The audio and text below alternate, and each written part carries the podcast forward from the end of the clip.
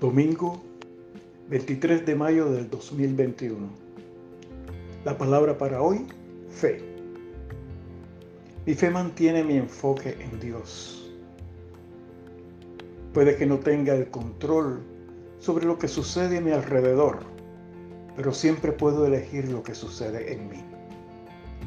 Mi percepción determina mi experiencia. Comienzo teniendo fe Decido ver el bien que brilla y está presente hasta en los momentos de enfermedad. Abro mi corazón y mi mente a la armonía que sé que es posible hasta en momentos de discordia. Cuando mis necesidades parecen mayores que mis recursos, recuerdo que todo proviene de la fuente inagotable de la sustancia divina.